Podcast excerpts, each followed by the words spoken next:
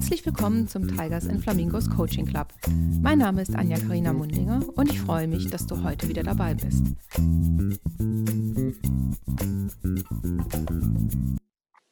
In der heutigen Episode haben wir wieder einen spannenden Spezialisten auf unserer virtuellen Bühne. Herzlich willkommen, Michael.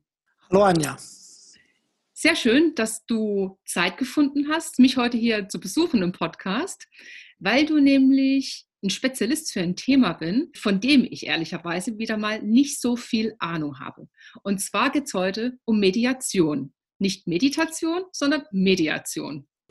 Und ich finde, Mediation ist ein ganz tolles Thema, weil es auch hier um Menschen geht und wie die miteinander umgehen könnten.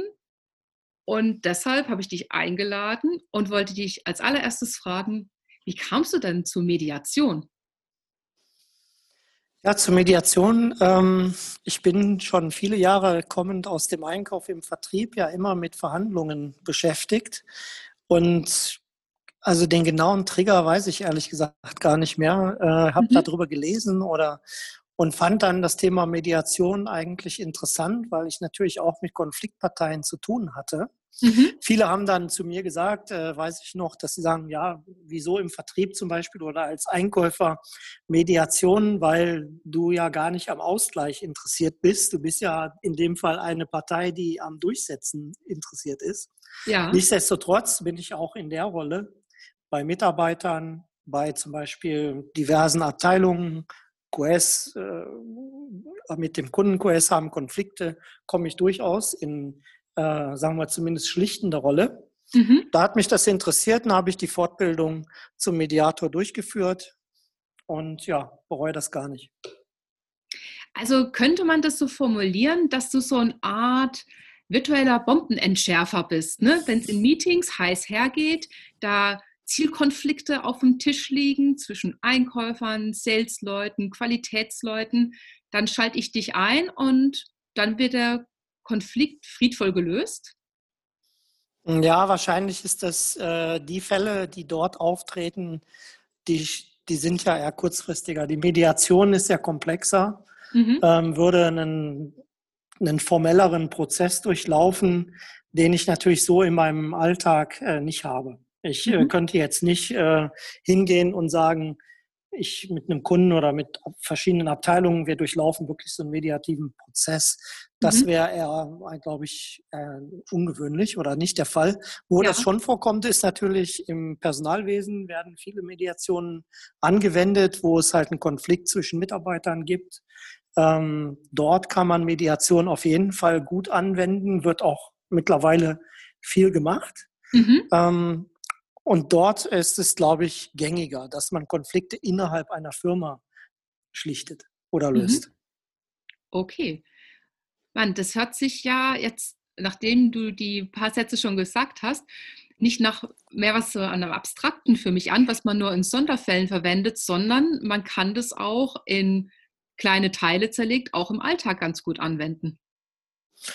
Ich denke, Teile davon, man hat ja gewisse Tools oder gewisse Dinge, die äh, Konzepte, die zugrunde liegen, gewaltfreie Kommunikation, mhm. gibt es Bücher, die man lesen kann, die durchaus hilfreich sind, das einen auch selber weiterbringt oder äh, Schulz von Thun, äh, ja. Kommunikationsbücher, gibt es da viele, die eins, da kann man einzelne Dinge, die einen weiterbringen, nutzen. Mhm. Ähm, der Prozess selber ist natürlich umfangreicher. Eine Mediation selber, je nachdem, wie viele Parteien, wie stark der Konflikt, wie schwierig die ganze Konstellation ist, würde sich sicherlich nicht über ein paar Stunden lösen. Da ja. würde man wahrscheinlich sich an mehreren Tagen über vielleicht sogar Monate daran arbeiten, immer wieder treffen, bevor man diesen Prozess dann nachher zu einer Lösung bringt. Mhm. Aber es gibt dort viele interessante einzelne Tools, die einen auch so weiterbringen. Klasse. Also ist es auch ein Bereich, wo man wieder ziemlich viel fürs Leben einfach mit kann, wenn man sich da mal intensiv mit auseinandersetzt. Ne? Ja, und auch über sich selber zu lernen und wie man halt auch oh ja. mit Menschen kommuniziert. Ähm, das ist dann schon oft erhellend. Da hat man viele Aha-Effekte auch über sich selber. Ähm, ja, das kann ich sehr gut nachvollziehen aus meiner Coaching-Ausbildung und das Mentoring, was ich immer noch bekomme. Da stimme mhm. ich dir voll und ganz zu. ja. Aber die Geheimnisse, die sparen wir jetzt auf für später. Vielleicht plaudern wir da noch ein bisschen aus dem Nähkästchen. Okay. Denn, nämlich immer, wenn ich einen spannenden Spezialisten bei mir habe, habe ich meine fünf Checklistenpunkte, mit denen wir Gemeinsamkeiten oder auch Unterschiede zwischen der Nachbardisziplin, wie jetzt Mediation und Coaching herausarbeiten. Und die möchte ich natürlich auch mit dir heute sehr gerne mal durchgehen. Mhm, okay. Alles klar. So, jetzt fangen wir mit der ersten Frage an, mit dem ersten Punkt. Coaching ist Hilfe zur Selbsthilfe und der Prozess findet auf Augenhöhe statt.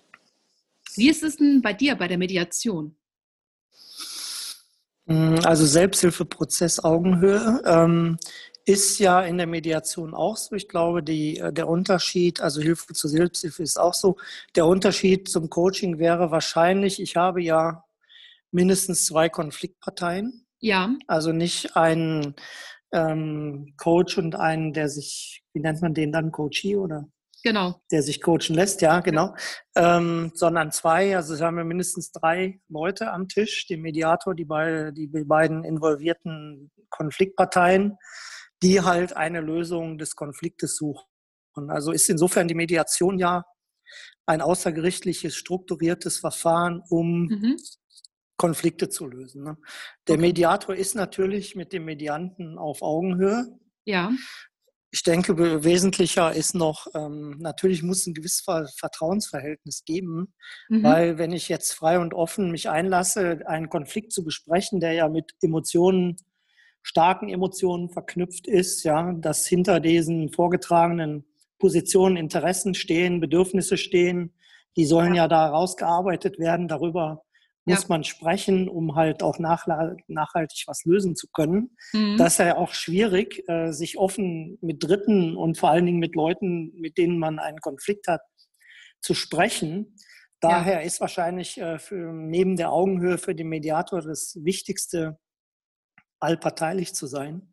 Man muss halt wirklich ähm, keinerlei ja, Partei oder äh, ja. annehmen und auch in dem ganzen Prozess allparteilich bleiben. Das ja. ist, glaube ich, eine der wichtigsten Dinge für den Mediator. So, und jetzt fällt mir spontan was ein. Mhm. Wie einfach ist es denn für dich, allparteilich zu sein? Weil ich als Coach muss das ja auch, ne? Also ich muss ja ganz neutral sein und auch versuchen, ganz objektiv zu sein, aber jetzt sind wir halt Menschen. Hast du deine Lernkurve mal gemacht? Ja, ich denke, das kommt natürlich äh, auch mit der Praxis, mit der Erfahrung. Das äh, ist eine Frage der Wiederholung. Also natürlich mhm. äh, vielleicht auch eine Frage der Persönlichkeit, ob man jetzt dazu neigt, auch vielen Leuten ähm, Tipps zu geben oder halt weniger. Mhm. Man lernt es ja in der Mediation. Es gibt ja auch Mediationen, wo man nicht alleine ist.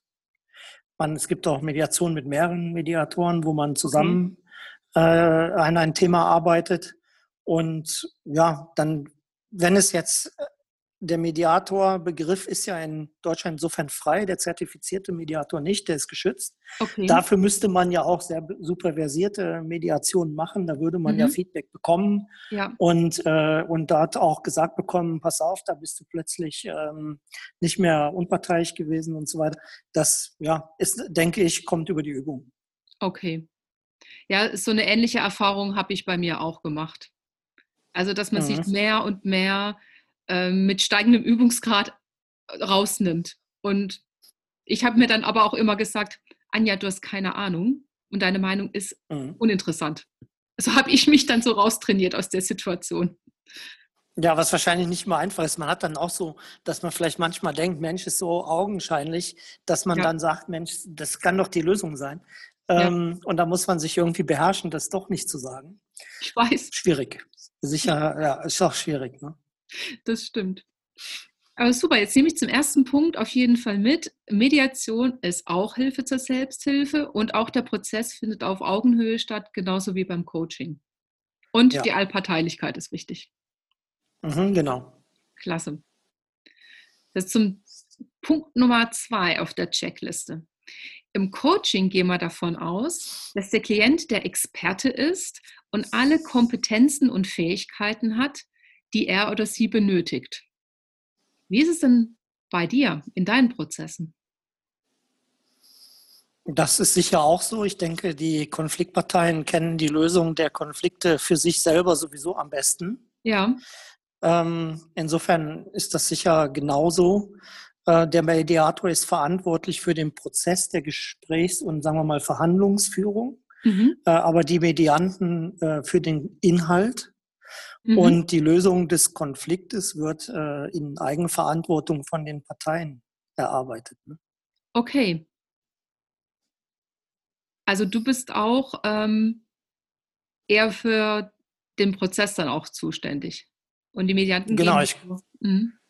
ich führe die äh, durch den Prozess und kann da natürlich Tools und die ich jetzt gelernt habe, wo ich dann vielleicht Experte dieser Gesprächsthemen oder Kreativtechniken oder Konfliktlösungstechniken etc. bin. Mhm. Aber ich würde mich halt äh, natürlich auch nicht äh, zum Thema an sich äußern.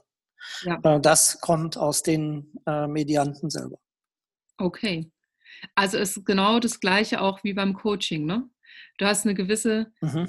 Neutralität, was den Inhalt angeht und du steuerst einfach. Und eben die Kompetenz liegt wirklich bei den Klienten und den Fähigkeiten. Und die kennen die Lösung auch.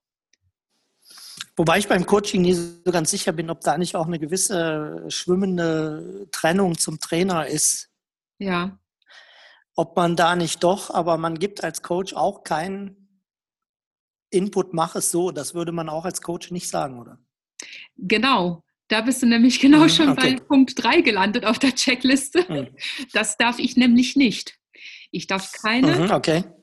Tipps, Handlungsanweisungen oder Ratschläge geben. Und das ist halt manchmal, also am Anfang war es manchmal schwer, weißt du, wenn es aus einem so rausquellen möchte, so raussprudeln, ne? Aber man darf das mhm. nicht, weil man nicht seine eigene Landkarte da reinbringen darf, wenn man sonst die Augenhöhe verliert. Ja, das, das ist schwierig. Also, mhm. ja. Und in der Mediation darfst du da mal so zum Beispiel sagen, ach, jetzt gehen Sie doch mal auf Partei XY zu Das ginge wahrscheinlich. Ähm, ja. Ich äh, dürfte nicht, also man müsste jetzt genauer definieren, was sind Tipps oder Handlungsanweisungen. Also ich kann natürlich Vorschläge machen, die den mhm. Prozess betreffen. Ich kann zum Beispiel an der Phase des Gespräches sagen, es gibt zum Beispiel so eine Kreativtechnik Stuhlwechsel, tauscht die Plätze miteinander mhm. und redet jeweils so, als seid ihr der andere. Ja. Dass dann der die Rolle des Konfliktpartners annimmt und dadurch halt auch ein Perspektivwechsel bekommen, dass ich darüber Dialoge in Gang bringe und äh, Denkprozesse, das ist möglich, ja. Mhm. Aber ähm, tatsächlich zur Sache, dem Konflikt, also Lösungsvorschläge, mhm. unterbreite ich äh, eigentlich nicht. Das okay. kommt, wie gesagt, von denen selber. Das würde auch wieder meine Allparteilichkeit gefährden, weil dann vielleicht eine der Parteien denkt, wenn ich jetzt sage, Mensch, das ist ein guter Vorschlag, ja. dass ich auf deren Seite bin ja. äh, dann würde das Ding wahrscheinlich auch scheitern, mhm. weil derjenige dann aussteigt und sagt, Mensch, der ist gar nicht auf meiner Seite, er ist nicht neutral oder er ist auf eine Seite driftet er und dann wäre das wahrscheinlich ähm, dann tot das Thema, ja. Man arbeitet ja. dann so mit Techniken, aktives Zuhören natürlich, spiegeln, nachfragen. Habe ich das richtig verstanden, dass dir das wichtig ist? Mhm. Kannst du genauer sagen, warum du dich dort verletzt gefühlt hast? Was hast du dabei gefühlt? Was hast du gedacht? Man ja. muss auch, gibt ja Möglichkeiten, äh, Kaukus Einzelgespräche zu führen, ist auch ein sensibles Thema, ja. weil dann äh, könnte auch das Gefühl sich ergeben, er ist auf eine Seite gerückt. Was ist in diesem Einzelgespräch ge gesprochen worden? Man mhm. spricht alles immer nur in Anwesenheit von allen. Es gibt schon die Möglichkeit der Einzelgespräche, solange es verhärtet ist, macht man das. Ja. Ist aber auch schwierig, dass man dann halt seine Rolle verliert mhm. und das Ganze dann ähm, ja eigentlich scheitert. Und äh, insofern die Konzepte oder so, die man da nutzt, ist halt vielfach Harvard-Konzept, gewaltfreie Kommunikation, habe ich gerade vorhin schon mal erwähnt ja. Konsensbildung. Ja. Ähm, von Glasel gibt es Konflikt-Deeskalation-Buch, auch ganz Richtig. toll, wo Ähm, und das äh, sind eigentlich die Themen, aber Ratschläge oder Schläge in Summe, auch keine Ratschläge, äh, verteilen wir sowieso nicht. Okay, also dann ist auch hier das ähm, gleiche wie beim Coaching. Da gibt es auch nichts, was die Augenhöhe oder die Allparteilichkeit gefährdet, in Summe von Tipps, Handlungsanweisungen oder Ratschläge. Ja, was für mich beim Coaching ein bisschen interessant ist, aber vielleicht habe ich da einfach die falsche Vorstellung, weil ich immer noch denke, wenn ich zum Beispiel jetzt einen Coach ähm, mir nehme und äh, ein mhm. Thema bearbeite, dass er mir auch inhaltlich weiterhilft. Aber das dann wahrscheinlich eher dann die Schnittstelle zum Trainer. Genau, das ist der mhm. Unterschied. Mhm. Also ich habe den Ansatz, wenn du mit einem Anliegen zu mir kommen würdest, ich mache mal das ganz einfache Beispiel, du möchtest mehr Sport machen, ne? Mhm. Dann würde der Trainer zu dir sagen, okay, was machst du gern? Ähm, okay, Gewicht heben, dann melde dich doch einfach im Fitnessstudio an. Mhm. Und Oder er könnte mir auch zeigen, so musst du das machen. Genau, genau. Er könnte die Handel in die Hand nehmen und es geht los. Mhm. Und ich würde dann halt fragen, okay, ähm, ja, was, ich würde halt fragen, was dahinter steckt. Ne? Wofür ist es gut? Wieso möchtest du mehr Sport machen? Mhm.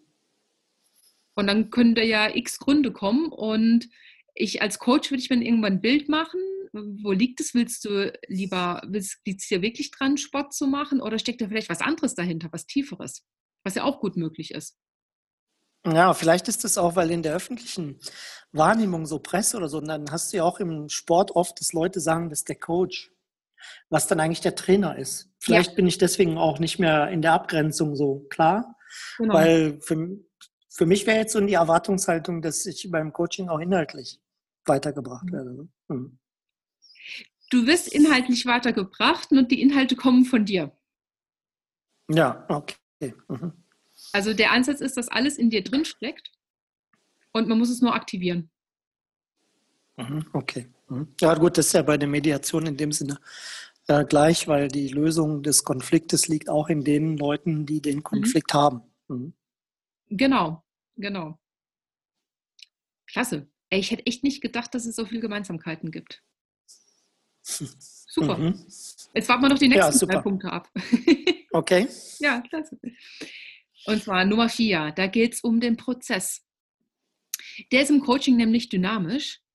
Das heißt, ähm, der Klient ist im Coaching handlungsleitend und der Coach muss den Prozess steuern. Also wenn zum Beispiel der Coachee das Thema wechselt, oder ähm, irgendwas Spontanes aufpoppt, ist der Coach dann in der Lage, den Prozess entsprechend zu steuern, dass der Coachee zu seinem Ziel kommt. Wie ist es denn bei dir? Ähm, also klar soll man als Mediator auch schauen, dass das Ganze nicht ähm, wegdriftet. Man will ja mhm. auf das Ziel des Konflikt, der Konfliktlösung hinaus. Der Prozess an sich ist nicht dynamisch. Mhm. Ähm, also insofern, ähm, ja, es gibt eigentlich ein, im Wesentlichen ein vorgegebenes Phasenmodell. Okay. Man nimmt sich dann gewisse Tools etc. Klar, die kann ich flexibel verwenden. Aber das Phasenmodell an sich, bis auf so ein paar Feinheiten, ist eigentlich gleich. Ähm, das basiert natürlich auch darauf, dass man die Mediation kommt ja ursprünglich, sagen wir vor 20, 30 Jahren im Wesentlichen wurde sie in Scheidungen viel angewandt. Okay. Mittlerweile gibt es ja zu vielen anderen Themen, mhm. wo Mediationen durchgeführt werden. Anwälte sind ja. oft äh, ausgebildete Mediatoren oder auch Steuerberater. Gibt es verschiedene Themen. Steuerberater? Es gibt ja, ja, gibt es auch. Mhm. Okay. Und ähm, aus der Mediation, es gibt ja auch ein Mediationsgesetz, Aha. sowohl auf, äh, auf in Deutschland gibt es, glaube ich, seit 2012, auf EU-Ebene gibt es auch, ich bin nicht ganz sicher, zu 8 oder zu 9, auch eine Richtlinie, die das klärt. Der Mediator hat auch zum Beispiel, wenn es eine anschließende, doch zivilgerechtlich sehr viel ein anschließendes mögliches Zivilverfahren äh, geben würde, ja. hätte er auch ein äh, Zeugnisverweigerungsrecht. Also okay. das ist auch rechtlich. Also insofern gibt es da eine gewisse, wenn man jetzt in diesem Bereich wirklich formell zertifizierter Mediatoren unterwegs ist, gibt es aufgrund dieser rechtlichen Basis schon einen gewissen Rahmen, der vorgegeben ist. Mhm. Ähm, ich kann das auch kurz beschreiben, dieses Phasenmodell. Gerne, gerne. Ähm, es fängt an mit einer Auftragsklärung. Mhm. Das ähm, Verfahren wird dort durch den Mediator den Medianten erklärt, was da auf sie zukommt, wie das abläuft. Ja. Man definiert äh, Spielregeln, mhm. dass man halt respektvoll ist, keine Beschimpfungen aussprechen lassen, dass es okay. verschiedene Termine gibt. Das ähm, wird durchgeplant. Dann die Grundlagen einer Mediation, Freiwilligkeit. Ja. Das kann jeder zu jeder Zeit auch abbrechen, wenn er meint, dass das äh, jetzt nicht mehr in seinem Sinne ist oder er sich nicht gut fühlt. Okay. Verschwie Verschwiegenheit des Mediators, äh, das mhm. ist, wie gesagt, basiert dann, geht hin bis zum Zeugnisverweigerungsrecht. Mhm. Die Eigenverantwortung der Parteien haben wir vorhin kurz schon drüber gesprochen, dass äh, ja. die die Lösung erarbeiten, das Thema ergebnisoffen ist und der Mediator allparteilich ist. Ja. Und es wird auch tatsächlich eine Mediationsvereinbarung geschlossen. Also wenn es jetzt mhm. wirklich ein formeller Prozess ist, geht es ja auch darum, dass der Mediator bezahlt wird ja. gibt es eine Mediationsvereinbarung. Äh, in der zweiten, wenn es dann Phase, wo es dann eigentlich richtig losgeht, werden zunächst Themen gesammelt. Also welche Streitpunkte, Anliegen gibt es überhaupt? Mhm. Welche Konfliktfelder sollen bearbeitet werden? Das wird gesammelt, wird strukturiert. Ja. Dass wir wissen, okay, was ist, was sind die Themen, was wollen wir lösen? In der dritten Phase geht es dann äh, tiefer in das Thema Positionen und Interessen. Mhm. Jede Partei stellt aus sich, aus ihrer Sicht äh, den Konflikt dar, ohne Zeitlimit und ohne, dass sie unterbrochen wird. Also der andere muss wow. das sich wirklich die ganze Zeit anhören, kann dann Notizen machen und okay. nachher was sagen. Und das ist, aber währenddessen kann jeder erstmal sagen, das ist, wie ich das sehe.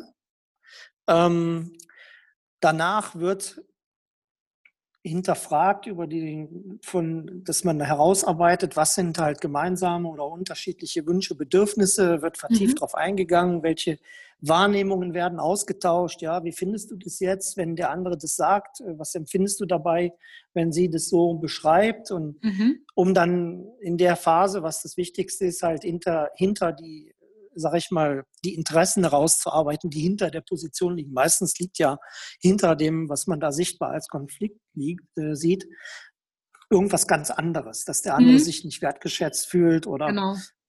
neidisch oder keine Ahnung. Gibt's mhm. diese auf diese Interessen wollen wir halt kommen, ja. weil wir ohne die nachhaltig einen Konflikt auch nicht lösen können. Danach in der vierten Phase gibt es eigentlich eine kreative Phase, wo man halt äh, Lösungsoptionen erarbeitet. Mhm. Ähm, Brainstorming, einfach mal bewertungsfrei, was könnte eine Lösung sein. Ja. Meistens muss man da als Mediator schon ein bisschen bremsen und gucken, dass nicht zu früh einfach eine Lösung genommen wird. Ja. Da soll man äh, dann helfen, dass die Leute sich wirklich hinterfragen, ob äh, diese Lösung die vorher ausgearbeiteten Interessen, Bedürfnisse wirklich äh, äh befriedigt, im Einklang damit ist und ähm, dann kommt die fünfte, letzte Phase, Abschlussvereinbarung. Wir wollen eigentlich wirklich eine Vereinbarung haben, ähm, vielleicht sogar schriftlich. Ja. Je nachdem, wie formell das ist, kann man die auch dann notariell beurkunden. Ach was. Und wollen damit zu einem, sage ich mal, eigentlich schriftlichen Vereinbarung kommen, wie äh, jetzt die Konfliktparteien äh, vorgehen, um ihren Konflikt zu lösen. Boah, Und dieser Prozess ist eigentlich plus minus so vorgegeben, in dem würden wir nicht abweichen. Okay. Gut. Ja, der hat viele Schattierungen in den fünf ähm, Schritten, das stimmt, aber das ist schon sehr strukturiert, die Vorgehensweise, also wenig Flexibilität. Eigentlich kann man da nur inhaltlich variieren, ne? Ja, in den einzelnen Schritten, da habe ich die Möglichkeit und dann mhm. will man auch aufpassen, dass es nicht ähm, äh, driftet und zu viele Themen, dass man es gar nicht mehr bearbeitet bekommt. Mhm. Das ähm, ja, aber wir, die Schritte an sich wollen man, will man eigentlich so durchlaufen. Okay. Ja, dann nehme ich äh, für mich auf jeden Fall mit. Der Prozess ist nicht dynamisch. Er kann aber in den einzelnen fünf Schritten, ist er halt dynamisch durch die unterschiedlichen Inhalte. Und ich ehrlicherweise mich fasziniert es ja, dass man das auch zum Schluss notariell beurkunden lassen kann. Also das ist ja richtig eine rechtliche Vereinbarung, wenn man das möchte. Ja, also wie gesagt, es kommt jetzt darauf an, was das für eine Mediation ist und in welchem Kontext und wie formell die halt wirklich durchgeführt wird. Aber es kann auch sein, dass ähm, natürlich die aus einem Zivilprozess entsteht, dass die auch sagen, wenn wir jetzt zum Beispiel Scheidung nehmen, dass man äh, probiert, äh, innerhalb des Trennungsjahres ähm, ja. über eine Mediation, wenn die Leute es nicht ähm, es so nicht schaffen können, miteinander über einen Mediator ja. friedlich irgendwie zu einer äh, Scheidung zu kommen und die Themen, die dort zu regeln sind, zu regeln. Und dann würde man das natürlich auch entsprechend fundiert notariell beurkunden wollen. Mhm. Ja. Wie gesagt, äh, das ähm, vielleicht, vielleicht ist es auch ein Unterschied zum Coaching. Ich ja. weiß gar nicht, inwieweit der Coaching-Begriff ähm, geschützt ist. Also wie gesagt, Mediator kann sich eigentlich jeder nennen. Geschützt, ja. zertifizierter Mediator kann sich jetzt nicht jeder nennen. Da muss man schon halt die Ausbildung machen, gewisse Praxismediationen, supervisierte äh, Mediationen machen, Fortbildungen, tralala. Dann gibt es auch ein Register, kann man im Internet schauen, was sind für welche Themen äh, okay. Registrierte, wirklich äh, gibt es einen Bundesverband. Ähm, was sind für welche mhm. Themen Mediatoren, an die man sich wenden kann. Mhm. Und äh, dann habe ich halt diesen doch eher formelleren Prozess, habe wie gesagt auch ein Mediationsgesetz in Deutschland, was dahinter liegt. Dadurch hat das halt vielleicht eine ähm, formellere ähm, ja. Basis als das Coaching. Das weiß ich nicht. Ist Coaching geschützt? Kann sich jeder Coach nennen oder? Das ist das Thema. Jeder kann sich nämlich Coach nennen. Und das ist echt ein Problem. Also die einzige Chance, die mhm. man hat, ist, dass man eine Ausbildung macht, die schon zertifiziert ist und dass man dann mit dem Abschluss von einem Verband zertifiziert ist. Mhm. Und dann gibt es noch internationale Verbände, in die man gehen kann. Und wenn man so eine Zertifizierung hat, ähm, bekennt man sich zu gewissen Ethikrichtlinien und Verhaltensweisen und so weiter. Und das ist sehr wichtig. Ähm, aber leider ist das, ja, diese Branche nicht so weit wie jetzt bei den Mediatoren, dass es da wirklich einen Bundesverband gibt und dass man da Spezialisten suchen kann.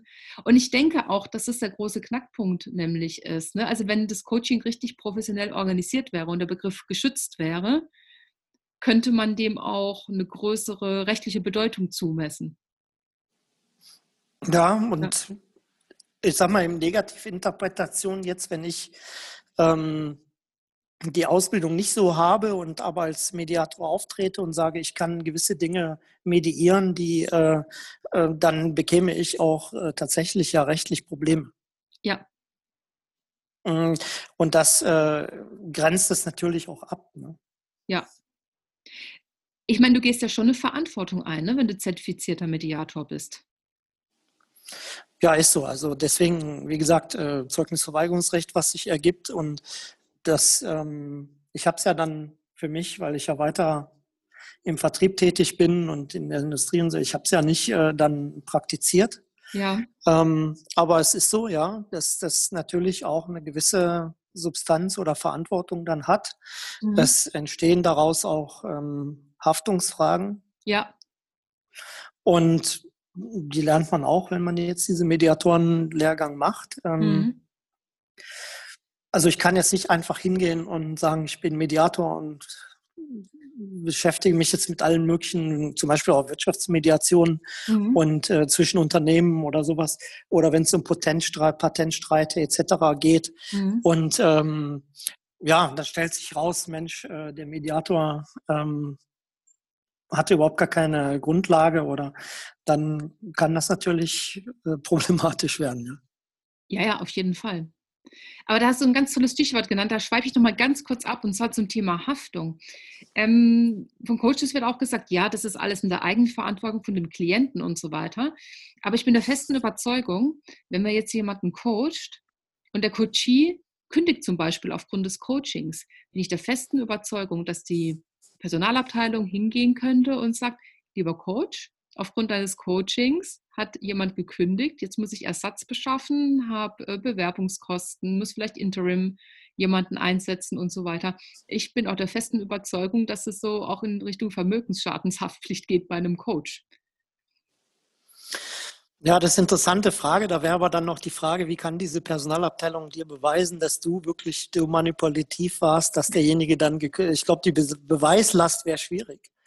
Ähm, das dann, insofern, das, das glaube ich, werden sie wahrscheinlich nicht hinkriegen. Es sei denn, dein Klient kommt dann plötzlich und sagt äh, nach drei Monaten, das wollte ich eigentlich gar nicht, die hat mich nur so manipuliert, ich will jetzt wieder zurückkommen. Genau. Ähm, äh, ob das dann aber auch reicht äh, vor Gericht, weiß ich nicht. Ähm, da bin ich auch jetzt kein Jurist, aber ich stelle mir vor, dass das dann wahrscheinlich schwierig wäre, ähm, die Beweislast halt. Äh, beim Mediator, klar, das Thema Verschwiegenheit ist natürlich schon substanziell. Also wenn jetzt genau. äh, ich äh, Dinge davon weitertragen würde, Informationen, die ich bekomme, äh, dann muss man natürlich auch erstmal beweisen, dass sie von mir kommen, wenn drei Leute beteiligt sind. Ja. Ähm, aber ja, klar, es entstehen schon Haftungsthemen daraus. Ja. Das ist so, ja. Oh, hätte ich jetzt auch nicht gedacht in dem Umfang, aber spannend. Klasse. Mhm. So, und jetzt sind wir auch schon kurz vom Ziel, und zwar am letzten Punkt. Da geht es nämlich um das Ziel im wahrsten Sinne des Wortes.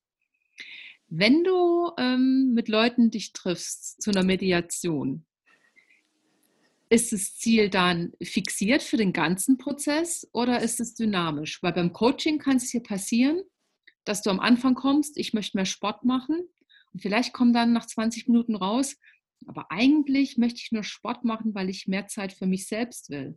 Also der Grund oder das Ziel ist eigentlich, mehr Zeit für dich zu haben oder für einen selbst. Kann das bei der Mediation auch passieren, dass das Ziel sich ändert? Ja, das ist jetzt die Frage, wie definiere ich das Ziel? Okay. Ähm, wenn ich jetzt das Ziel definiere und sage, ich will meinen Konflikt lösen, mhm. dann ändert sich das natürlich nicht, weil wir wollen diesen Konflikt lösen. Ja. Äh, und davon weichen wir jetzt auch nicht ab.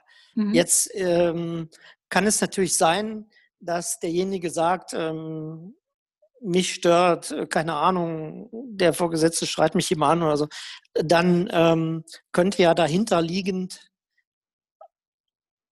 ein anderes Interesse sein, dass wir mhm. dann halt, äh, dass dieses, äh, diese Position, die dann erstmal so klingt, als wäre sie die, die, die Lösung, dass er einfach mit diesem oder jenem Verhalten sich verändert, ja. ähm,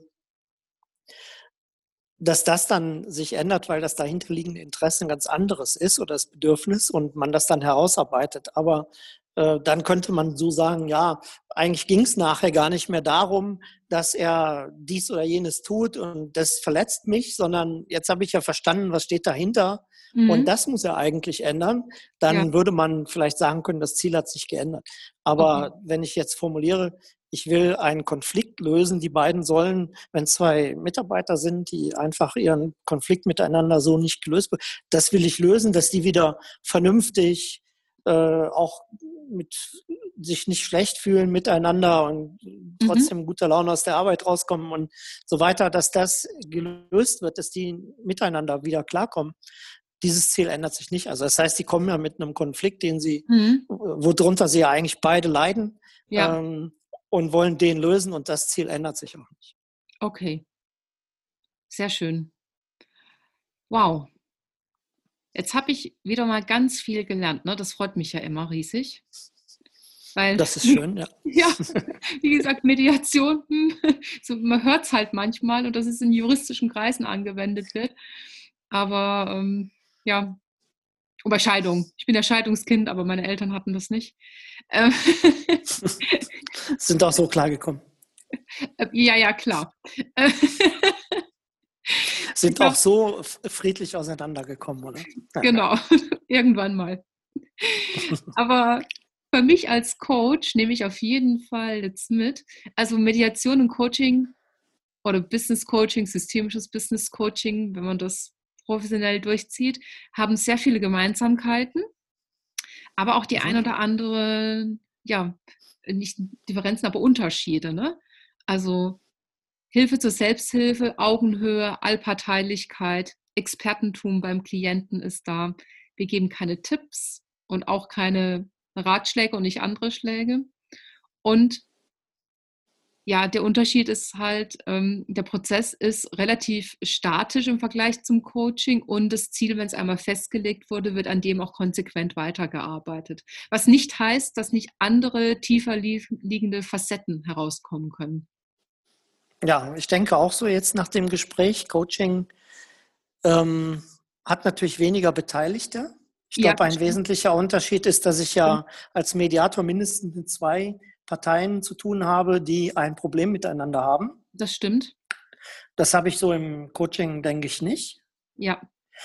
Und äh, ja, ich habe mehr ein Korsett, äh, einen gewissen Rahmen vorgegeben, der des Prozesses oder des Phasenmodells, was ich durchlaufe, weil ich halt auf dieses Ziel hinaus will, diesen Konflikt zu lösen.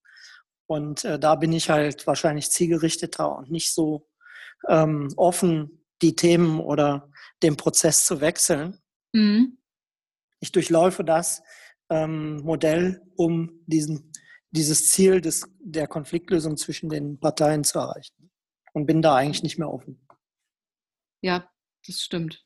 Also vielen herzlichen Dank. War mega interessant für mich und richtig, richtig informativ. Und jetzt habe ich auch eine konkrete Vorstellung, was das ist. Danke dir, Michael. Gerne. Dass du heute auf der Bühne dabei warst, auf der virtuellen. Ja, hat mir auch viel Spaß gemacht. Das freut mich. Vielen Dank für die Einladung. Und Gerne. ja, ich hoffe, dass die Zuhörer da auch Spaß dran haben, was dazulernen. Vielleicht will jetzt der eine oder andere auch eine Fortbildung Mediation machen. Genau. Und wenn das so ist, einfach Feedback an mich. Ich leite es dann gerne an den Michael weiter. Und dann können wir schauen. Vielleicht gibt es noch mehr Mediatoren bald. Konflikte gibt es genug auf der Welt. Das stimmt, das stimmt. Wir können Mediatoren gebrauchen. Sehr gut. Dann vielen herzlichen Dank nochmal und bis bald. Danke auch. Tschüss. Tschüss. Und das war die heutige Folge aus dem Tigers and Flamingos Coaching Club. Es hat mich sehr gefreut, dass du dabei warst und ich freue mich schon aufs nächste Mal, wenn es wieder heißt, herzlich willkommen im Tigers and Flamingos Coaching Club.